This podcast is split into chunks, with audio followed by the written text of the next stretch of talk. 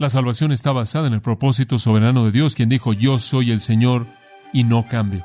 No es sorprendente que el salmista dijo, en paz me acostaré y dormiré, porque tú, Jehová, solo tú me haces morar en seguridad. ¿No es eso maravilloso? Estamos seguros.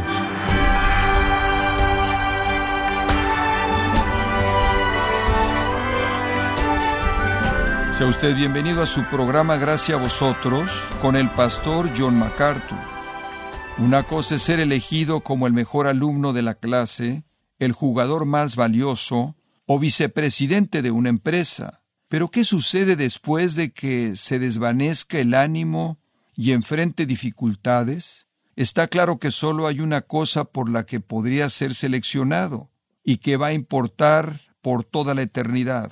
Acompáñenos a continuación con el pastor John MacArthur cuando considera este tema de ser elegido como receptor del perdón de pecados de Dios y la seguridad de que su control sobre usted es para siempre. Parte de la serie titulada El dominio de Dios en gracia a vosotros. Estamos viendo Romanos capítulo 8 versículo 28, palabras conocidas, permítanme leérselas. Y sabemos que a los que aman a Dios todas las cosas les ayudan a bien. Esto es a los que conforme a su propósito son llamados. Esto dice lo que realmente queremos oír y eso es que sin importar lo que sucede en nuestras vidas, todo opera en últimas para nuestro bienestar eterno. Y eso quiere decir que nada puede jamás cambiar nuestra relación con el Dios viviente. No importa lo que suceda, todo opera para nuestro bien. Pablo ha estado de manera maestra revelando la gran verdad de que la justificación está segura para siempre. Está segura para siempre por el decreto de Dios, está segura para siempre por el sacrificio de Cristo y su justicia imputada, y está segura para siempre por el ministerio intercesor único del Espíritu Santo. Tenemos entonces a Dios asegurando nuestra redención eterna, Cristo asegurando nuestra redención eterna y al Espíritu Santo asegurando nuestra redención eterna. Y esa es la razón por la que podríamos llamar este capítulo seguridad en el Espíritu. Como lo hemos llamado, vida en el Espíritu, realmente es vida en el Espíritu lo que es eternamente seguro. Obviamente ha habido un gran debate a lo largo de los años entre cristianos acerca de que si la salvación es para siempre, si usted puede obtenerla y perderla. Este capítulo creo responde de manera muy clara a esa discusión en términos que no son ambiguos. La salvación es para siempre está asegurada para nosotros para siempre por el decreto de Dios, por la obra de Cristo y por el ministerio del Espíritu Santo. Y el versículo 28 realmente es la afirmación definitiva. Dios hace que todas las cosas operen en conjunto para el bienestar eterno de aquellos que le aman. Esa es una verdad profunda, cargada de esperanza, y hay tanto en este versículo que, en cierta manera, únicamente comenzamos a ver de manera general la última vez. El versículo enfatiza cuatro elementos. Recordemos estos cuatro elementos de nuestra seguridad. La extensión, los destinatarios, la fuente y la certeza de esta seguridad. La extensión, los destinatarios, la fuente y la certeza. Simplemente un recordatorio de la extensión de nuestra seguridad. Todas las cosas operan para bien. Esa es una afirmación totalmente amplia. No hay aclaraciones, no hay excepciones. Las cosas buenas operan para nuestro bien, las cosas malas operan para nuestro bien, todo en conjunto. Las cosas neutrales operan en conjunto para nuestro bien. Hablamos de esas cosas y mostramos cómo el sufrimiento opera en conjunto para nuestro bien. La lucha con la tentación opera en conjunto para nuestro bien. Inclusive el pecado, Dios hace que opere en conjunto para nuestro bien al dominarlo, al controlarlo para nuestro beneficio actual y nuestra gloria definitiva. Las cosas malas operan para nuestro bien, inclusive aquí y ahora en esta vida, al enseñarnos a odiar el pecado, al enseñarnos a ver nuestra condición caída y humillarnos a nosotros mismos, al enseñarnos a desear a Dios, conformarnos a Cristo, anhelar las bendiciones que vienen a la obediencia, al enseñarnos a orar y al ser humillados y ayudar a otros y estar agradecidos y amar la gracia de Dios y anhelar el cielo. Inclusive aquí y ahora en esta vida, las cosas que en sí mismas son malas producen bien. Pero primordialmente el apóstol Pablo no está hablando de asuntos en esta vida. El bien del que está hablando es gloria eterna, futura, y eso es claro a partir del versículo 29, en donde él habla de los que son conocidos desde antes, siendo predestinados para conformarse, para volverse conformados a la imagen de su Hijo. En otras palabras, el bien que en últimas viene a nosotros es que seremos hechos como Cristo. El versículo 30 lo discute en estos términos A los que predestinó, estos también llamó. A los que llamó, estos también justificó. Y a los que justificó, estos también glorificó. Entonces el bien del que está hablando en el versículo 28 es el bien de la gloria eterna. Y eso es el ser hecho en la imagen misma de Jesucristo. El punto es que nada puede sucederle a usted en esta vida sea bueno, malo, indiferente, nada puede sucederle a usted en esta vida, ni siquiera un solo acontecimiento, ni siquiera una acumulación de acontecimientos, nada puede sucederle en esta vida que pueda cambiar su gloria futura. Dios hace que todas las cosas operen en conjunto para producir el bien definitivo de su gloria eterna. Eso es debido a la obra de Cristo en la justificación, eso es debido al decreto de Dios en la redención, eso es debido a la obra continua intercesora del Espíritu Santo descrita en el versículo 27. Recuerde que el Espíritu está orando por nosotros en el versículo 26 y en el versículo 27. Él siempre intercede por los santos conforme a la voluntad de Dios y la voluntad de Dios es nuestra gloria eterna y el Espíritu intercede por nosotros para ese fin. Y esa es la razón por la que Dios hace que todas las cosas operen en conjunto. Él oye las oraciones del Espíritu intercediendo por nosotros. Claro que Él también oye las oraciones de Cristo como nuestro gran sumo sacerdote en las alturas, intercediendo por nosotros y como resultado llegamos a la gloria eterna. Y esa es la razón por la que en el versículo 31 y 30, allá hasta el 39, está esta gran afirmación de alabanza. ¿Cuál debe ser nuestra respuesta? ¿Qué diremos a todo esto? Si Dios es por nosotros, ¿quién contra nosotros? En otras palabras, ¿quién es más poderoso que Dios? Si Dios dice que todo va a operar para nuestro bien, ¿quién va a estorbar ese propósito? Y la respuesta es nadie ni nada. Y Él da una lista de cosas que no pueden separarnos del amor de Dios que es en Cristo. Entonces, la promesa de Romanos capítulo 8 es que recibiremos gloria eterna, aquellos de nosotros que hemos confiado en Jesucristo. Para cumplir esto, Dios tiene que controlar lo malo, las circunstancias malas en las que nos encontramos, la lucha con la tentación, inclusive nuestro propio pecado personal. Él controla todo eso para que nada de eso nos afecte, sea usado contra nosotros. De hecho, el versículo 33 dice, ¿quién acusará a los escogidos de Dios? Versículo 34, ¿quién es el que condenará? Nadie. Nadie puede acusarnos de manera exitosa, ni siquiera Satanás, el acusador de los hermanos. Nadie puede acusarnos con éxito porque como el 8.1 dice, ninguna condenación hay para los que están en Cristo Jesús. Dios gobierna todo. Dios controla todo.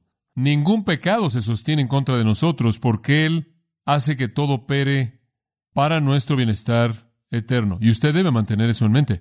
Ese es el bien del que está hablando aquí. Yo admito, y he tratado de señalárselo, que en esta vida hay cosas malas que Dios usa para producir bien, inclusive aquí. Y vimos la pequeña lista hace un momento atrás. Las cosas que son buenas pueden salir inclusive de nuestro pecado y nuestras dificultades. Pero el punto que le está presentando en el sentido primordial aquí es que el bien es esa gloria eterna y por lo tanto este versículo establece de una vez por todas la doctrina de la seguridad eterna que cuando una persona verdaderamente salva, nada puede cambiar eso. Cuando una persona pertenece a Dios, Él ha sido justificado por Dios. Cuando esa persona pertenece a Jesucristo, quien es el sumo sacerdote a favor de esa persona, Él está intercediendo. Cuando esa persona es morada por el Espíritu, quien continúa intercediendo, Dios hace que todo en la vida de esa persona produzca bien eterno y gloria eterna. Entonces vemos la extensión de esta seguridad y es que básicamente es ilimitada, ilimitada.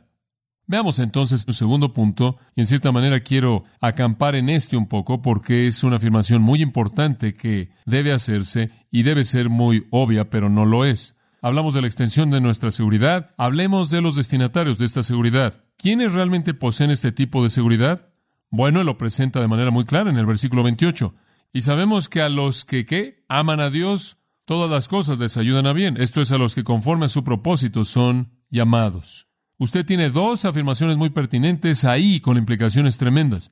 Una de ellas ve nuestra relación con Dios desde nuestro lado y la otra ve nuestra relación con Dios desde su lado. Por un lado, amamos a Dios. Por otro lado, Él nos llamó. Esta promesa de seguridad eterna pertenece a aquellos que aman a Dios y los que son llamados por Dios. Usted podría decir que esas dos verdades maravillosas resumen nuestra identidad. Somos los llamados que aman a Dios. Ahora el pueblo de Dios es descrito en muchas maneras y quiero simplemente ver eso, esa descripción que es dada aquí en el versículo 28, los que aman a Dios. El pueblo de Dios es descrito como sus hijos, son descritos como sus ovejas, su rebaño, son descritos como sus hijos, son descritos como su novia, su amada, su iglesia, son descritos como creyentes, son descritos como adoradores verdaderos, son descritos como santos, son descritos como cristianos, pero ninguna designación de los creyentes es más indicativa de quiénes son que esta. Aquí los creyentes son definidos como aquellos que aman a Dios. Somos los que amamos a Dios. Eso lo resume de la manera más simple que se puede resumir. Y para aquellos que aman a Dios, Dios está haciendo que todas las cosas operen para bien. Ahora esta no es una nueva manera de describir al pueblo de Dios. De hecho, es una manera antigua de describir al pueblo de Dios. Acompáñeme al Antiguo Testamento por un momento y regresemos al capítulo 20 de Éxodo, el lugar en donde Dios dio la ley. Y conforme Él le habla la ley a Moisés, Él dice, yo soy Jehová tu Dios, que te saqué de la tierra de Egipto, Éxodo 20, versículo 2, de casa de servidumbre. Y después Él comienza en los diez mandamientos, no tendrás dioses ajenos delante de mí, no te harás imagen ni ninguna semejanza de lo que esté arriba en el cielo, ni abajo en la tierra, ni en las aguas debajo de la tierra. No te inclinarás a ellas ni las honrarás, porque yo soy Jehová tu Dios, fuerte, celoso, que visito la maldad de los padres sobre los hijos hasta la tercera y cuarta generación de los que me aborrecen. Y después versículo 6, y hago misericordia a millares a los que me aman y guardan mis mandamientos. Y ahí, desde el principio, cuando el decálogo fue dado, cuando Dios dio su ley, Él comienza a dividir a la raza humana entera en dos tipos de personas, aquellos que lo aborrecen y aquellos que lo aman. Y esa es la definición más simple y pura de un creyente, no solo en el Nuevo Testamento, sino como es señalado de manera apropiada en Éxodo 20, también en el Antiguo Testamento, y esta designación se convirtió en algo que fue repetido. En el libro de Deuteronomio, la segunda ley que en muchas maneras repite lo que está en Éxodo, Deuteronomio capítulo 7, versículo 9, leemos esto. Sabed, por tanto, que Jehová tu Dios, Él es Dios, el Dios fiel que guarda su pacto, su promesa, y su misericordia a mil generaciones, hasta mil generaciones, con aquellos que lo aman y guardan sus mandamientos. Después, versículo 10 pero paga a aquellos que lo aborrecen a su rostro para destruirlos. Él no se retrasará con aquel que lo aborrece, él le pagará su rostro. Y ahí de nuevo la misma designación doble de la raza humana son divididas en dos categorías, aquellos que aman a Dios y aquellos que lo aborrecen. Las palabras de Nehemías en Nehemías capítulo 1 en el versículo 5, y yo dije, te ruego a ti, oh Señor Dios del cielo, el gran Dios que preserve el pacto y la misericordia para aquellos que le aman. Esta entonces, esta designación de Dios, Éxodo 20, Deuteronomio 7, se convirtió en lenguaje común cuando se refirieron a Dios los judíos. Y ahí en el libro de Nehemías, mucho tiempo después de que la ley fue dada, mucho tiempo después de que Israel había dejado el derecho a estar en la tierra y Judá había perdido el derecho a la tierra y habían sido llevados a la cautividad, todavía estaban definiendo a Dios como el Dios que bendice a aquellos que lo aman, guarda su promesa para aquellos que lo aman y demuestra su misericordia hacia ellos. Inclusive el salmista se refiere a Dios en términos muy semejantes. En el Salmo 69, versículo 36 dice, y los descendientes de sus siervos, hablando de Dios, la heredarán, esto es la tierra prometida, y aquellos que aman su nombre morarán en ella. De nuevo, los creyentes son identificados como aquellos que aman su nombre. Estoy seguro de que usted entiende el punto, pero quiero mostrarle otras escrituras debido a la riqueza de esta verdad. Salmo 97, 10. Aquí hay un mandato para el pueblo de Dios. Aborreced el mal, aborreced el mal, vosotros que amáis al Señor. Ustedes que aman al Señor simplemente se refiere a personas que eran creyentes verdaderos, que se habían comprometido a sí mismas en fe con el Dios vivo y verdadero. Eran aquellos que amaban al Señor. En el Salmo 116, versículo 1. Amo al Señor porque Él oye mi voz y mis súplicas, porque Él ha inclinado su oído a mí, por tanto le invocaré mientras viva. Las cuerdas de la muerte me rodearon y los terrores del Seol vinieron sobre mí. Hallé aflicción y tristeza, invoqué el nombre del Señor. Oh Señor, te ruego, salva mi vida. Misericordioso es el Señor y justo, sí, nuestro Dios es compasivo. Aquí está el salmista y el salmista ama al Señor porque el Señor lo salvó. El Señor le dio salvación en medio de su aflicción pecaminosa.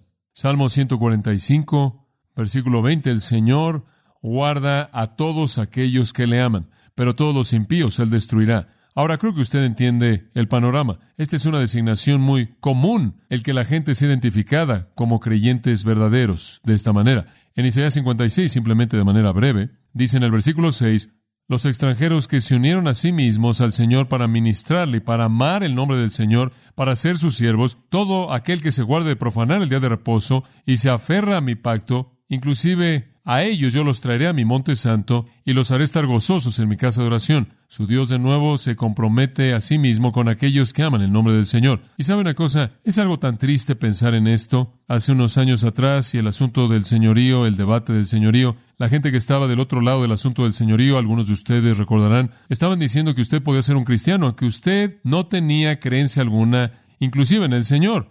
En otras palabras, usted podía ser un creyente incrédulo.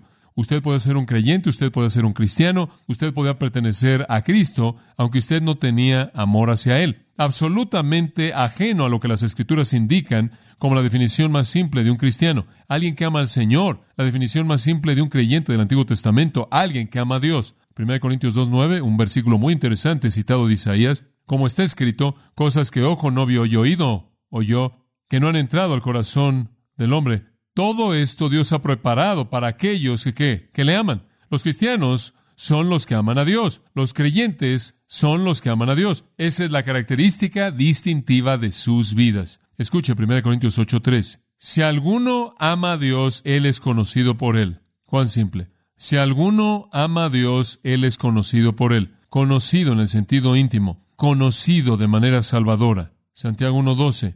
Bienaventurado el varón que persevera bajo la prueba. Una vez que haya sido aprobado, él recibirá la corona que es la vida, vida eterna, la cual el Señor ha prometido a aquellos que, que, que le aman, que le aman. Santiago 2 habla de lo mismo. El tipo verdadero de fe que se demuestra a sí misma en obras. Y la obra dominante, la obra medular, es amar a Dios. Ahora no lo amamos como debiéramos, y esa es la razón por la que la Biblia nos manda a que la ley de Dios es cumplida si amamos al Señor tu Dios con todo nuestro corazón, mente, alma y fuerzas, ¿verdad? Quedamos cortos de eso, pero amamos al Señor, eso es lo que somos. Somos las personas que amamos al Señor. La salvación verdadera produce gente que ama a Dios. En Romanos capítulo 5, versículo 5 se nos da una afirmación muy importante con respecto a esto. Dice, el amor de Dios ha sido derramado en nuestros corazones por el Espíritu Santo que nos ha sido dado. Amamos a Dios porque Dios derramó amor en nosotros. En otras palabras, cuando usted se convirtió en un creyente, el Espíritu de Dios vino, y cuando el Espíritu vino, Él trajo amor, gozo, paz, paciencia, benignidad, bondad, fe, mansedumbre, templanza, el fruto del Espíritu. Cuando el Espíritu estableció su residencia en la vida de un creyente, el Espíritu trajo con él amor hacia Dios, y fue la obra transformadora del Espíritu lo que capacitó al que odiaba a Dios para que fuera un amante de Dios. 1 Corintios 16, 22 dice, si alguno no amare al Señor Jesucristo, sea anatema, condenado, maldito. Somos amantes de Dios, amamos a Dios. Usted recordará lo que el apóstol Pablo al escribirle a Timoteo le dijo, condenando a esas personas que se aman a sí mismos en lugar de amar a Dios. De nuevo, esa es la característica definitiva del hombre en el mundo. Él o ama a Dios o se ama a sí mismo, o él ama a Dios o aborrece a Dios. Y toda persona se encuentra en esas categorías. Y el amor que tenemos hacia Dios no desaparece repentinamente porque nos viene mediante el Espíritu Santo a través de la obra de Dios en el milagro de la conversión, porque es parte de la regeneración, es parte de transformar nuestra naturaleza y darnos al Espíritu para producir ese amor, primero dado a nosotros en la salvación, ese amor será sustentado a lo largo de todas nuestras vidas, y el testimonio de eso es dado en Efesios 6:24. La gracia sea con todos aquellos que aman a nuestro Señor Jesucristo con un amor incorruptible. La gracia es extendida continuamente a todos aquellos que aman a Dios con este amor incorruptible. No es un amor que va y viene, no es un amor que se prende y se apaga, no es un afecto raro que aparece de vez en cuando. Y admito que no amamos a Dios con todo nuestro corazón, alma, mente y fuerza. No amamos a Dios como debiéramos amarlo de manera completa, plena. De hecho, en Filipenses 1.9, Pablo dice, oro porque vuestro amor abunde aún más y más. Pero lo amamos. Y nos encontramos, creo, en la misma situación en la que Pedro estuvo en Juan 21, el último capítulo en el Evangelio de Juan. Jesús le dice a Pedro, quien ha sido sorprendido en medio de la desobediencia en este capítulo, y él le dice en el versículo 15, Simón, hijo de Jonás, ¿me amas más que a estos? Más que la pesca y los barcos y todas las cosas a las que has regresado en desobediencia. Y él dijo, sí, Señor, tú sabes que te amo. Tú sabes que te amo. Aquí estaba un hombre desobediente, pecaminoso. Aquí estaba un hombre que había negado al Señor en su juicio. Aquí había un hombre que había dejado al Señor en su muerte. Aquí estaba un hombre que se le había dicho que fuera a Galilea y lo esperara y en lugar de haber hecho eso regresó a su profesión antigua de pescar. Aquí estaba un siervo desobediente, aquí estaba un siervo que había mostrado ser cobarde. Pero cuando se le preguntó, ¿me amas? Él le dijo, tú sabes que te amo. Él le dijo, por segunda vez, Simón, hijo de Jonás, ¿me amas? Y él dijo, sí, Señor, tú sabes que te amo. Él le dijo la tercera vez, Simón, hijo de Jonás, ¿me amas? Y él se entristeció porque él le dijo, por tercera vez, ¿me amas? Y él le dijo, Señor, tú conoces todas las cosas, tú sabes que te amo. En otras palabras, tú eres omnisciente, ve mi corazón, tú sabes cuánto te amo. No lo amamos como debiéramos amarlo y muchas veces somos como Pedro, pero el pecado nos hace responder como Pedro respondió. Y usted recordará cuando Pedro estuvo cara a cara con su traición de Cristo, su negación de Cristo, él salió y lloró amargamente, ¿no es cierto? Fue su amor lo que produjo las lágrimas. Amamos al Señor por lo que Él ha hecho por nosotros. Lo amamos por lo que Él es, lo amamos y es ese amor lo que nos caracteriza como creyentes verdaderos. Y si alguien no tiene ese amor dominante, controlador hacia Cristo, Él no es de Él. Primera de Juan 4:19, nosotros le amamos a Él, ¿por qué? Porque Él nos amó primero. Capítulo 5, versículo 1, todo aquel que cree que Jesús es el Cristo es nacido de Dios, y el que ama al Padre ama al que fue engendrado de Él. Por esto sabemos que amamos a los hijos de Dios cuando amamos a Dios y guardamos sus mandamientos. Eso lo lleva usted de regreso a Éxodo 20, nada nuevo. Dios bendice y muestra misericordia y es fiel en guardar su pacto con aquellos que lo aman y guardan sus mandamientos. Demuestran su amor a Él en maneras muy normales, incluyendo, claro, desde el principio o en la médula misma, la obediencia, la obediencia. Entonces, los cristianos son aquellos que aman a Dios. Cuando usted encuentra a alguien que dice ser cristiano y que de manera abierta confiesa que no ama a Dios, usted puede asegurarse de que no lo es. Cuando usted encuentra a alguien que confiesa ser cristiano, pero ha demostrado una indiferencia absoluta hacia Cristo y hacia Dios y hacia las cosas de Dios y de Cristo, hay una evidencia clara de que no hay afecto, no hay pasión, no hay un deseo consumidor profundo que anhela la comunión y la obediencia sin importar lo que diga. Si el amor no es manifiesto, usted tiene el derecho de cuestionar la validez de la salvación de esa persona. Ahora, ¿cómo señalamos este amor? Quiero tomar unos minutos con usted porque creo que esto es muy, muy elemental, importante. Si quiero ver mi vida, sigamos con nosotros. Si quiero ver mi vida o necesito ser ayudado por alguien más y quiero determinar si realmente aman a Dios o no, ¿qué estoy buscando? ¿Estoy buscando algún sentimiento? ¿Estoy buscando alguna emoción? ¿Estoy buscando alguna especie de nostalgia? que sale de las raíces de mi niñez o mi trasfondo? ¿Qué estoy buscando cuando estoy buscando evidencias del amor hacia Dios? Bueno, le voy a dar unas cuantas. En primer lugar, es un amor que medita en la gloria de Dios. Es un amor que medita en la gloria de Dios. Amar a Dios es estar cautivado con la gloria de Dios, estar cautivado con la honra de Dios, estar cautivado por la honra de Dios. En el Salmo 18 el salmista dice, te amo a ti, oh Jehová, mi fortaleza. Jehová es mi roca, mi fortaleza y mi libertador, mi Dios, mi roca, en quien me refugio, mi refugio y el cuerno de mi salvación, mi fortaleza. Invoco al Señor, quien es digno de ser alabado. Es amor que está consumido con adoración. Decir que usted ama a Dios y ser indiferente a la adoración es mostrar que su afirmación es falsa. Es un amor que medita en la gloria de Dios. Es ese amor, creo yo, que estuvo en el corazón del salmista de manera repetida, cuando él expresó su amor hacia Dios al recitar todos los atributos de Dios que le eran tan maravillosos para él. Él halló su gozo singular en la adoración, la alabanza. Es un amor que medita en la gloria de Dios. Es un amor que está consumido con que Dios sea honrado. En segundo lugar, yo creo que este amor es un amor que confía en el poder de Dios. Es un amor que confía en el poder de Dios. En el Salmo 31, versículo 23 leemos, Oh amad al Señor, vosotros todos sus piadosos. El Señor preserva a los fieles y recompensa de manera completa al hacedor soberbio. Sed fuertes y anímese vuestro corazón todos aquellos de vosotros que esperan en el Señor. Él está asumiendo que la vida va a tener sus giros negativos, va a tener sus pruebas y va a haber áreas de sufrimiento y dolor y decepción. Pero en todo eso Él dice, amen al Señor.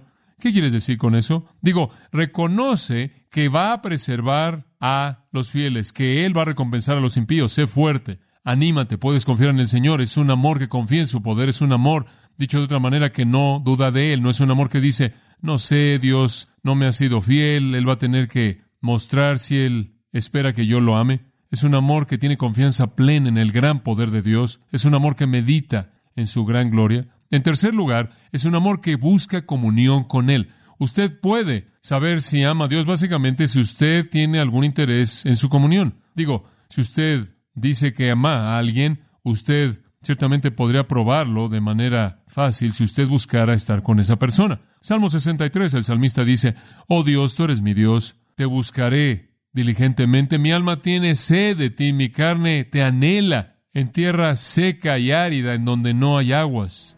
De esta manera te he visto en el santuario para ver tu poder y tu gloria. Él fue al lugar de adoración, él fue ahí todo el tiempo, él no podía mantenerse alejado, él quería estar en el lugar de la adoración porque él quería estar cerca de la presencia de su Dios, él quería tener comunión con Dios. ¿Por qué? Versículo 3, porque tu misericordia es mejor que la vida, mis labios te alabarán. Te bendeciré mientras viva, levantaré mis manos en tu nombre, mi alma está satisfecha, como con grosura, en otras palabras, es la satisfacción de mi alma, como comer una gran comida. Cuando yo en el versículo 6 medito en ti, en las vigilias de la noche, porque tú has sido mi ayuda, en la sombra de tus alas cantaré de gozo, mi alma se aferra a ti. Este es un hombre que anhela comunión, que ama la adoración, que busca la comunión, que se encuentra atraído al lugar de la oración, atraído a la intimidad de la presencia de Dios.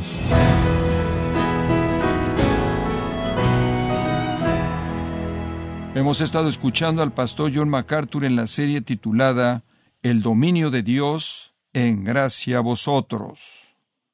Estimado oyente, permítame compartirle esta carta que nos envió Rodrigo Huambachano de Perú y dice lo siguiente. Hola, un saludo fraternal en el nombre de Jesucristo. Me llamo Abel Martínez y escucho gracia a vosotros y toda la enseñanza del pastor John MacArthur a través de Radio Manantial de Nogales. Y quiero decirles de veras gracias e invitarles para que sigan adelante en el nombre de Jesucristo. Rodrigo Umbachano, por su carta, gracias, gracias por saber, hacernos notar que Dios está obrando en nuestros oyentes a través de su palabra con gracia a vosotros. Si tiene alguna pregunta o desea conocer más de nuestro ministerio, como son todos los libros del pastor John MacArthur en español, o los sermones en CD que también usted puede adquirir, escríbanos y por favor mencione la estación de radio por medio de la cual usted nos escucha en gracia a vosotros. Es importante conocer no solo el país y ciudad de donde usted nos escucha, sino también la radio. Para quienes contactan nuestro ministerio por primera vez, pueden solicitar una copia del mensaje de promoción sin costo alguno, un mensaje por oyente únicamente. Si usted vive en los Estados Unidos o Puerto Rico, escríbanos a Gracia Vosotros, P.O. Box 4000, Panorama City, California 91412. O puede escribirnos a través del siguiente correo electrónico radio arroba gracia.org. Esto ha sido todo y en nombre de John MacArthur y del personal de este organismo, queremos darle las gracias por su tiempo y sintonía, invitándole para que nos acompañe en la próxima edición y juntos desatar la verdad de Dios un versículo a la vez, aquí en Gracia a Vosotros.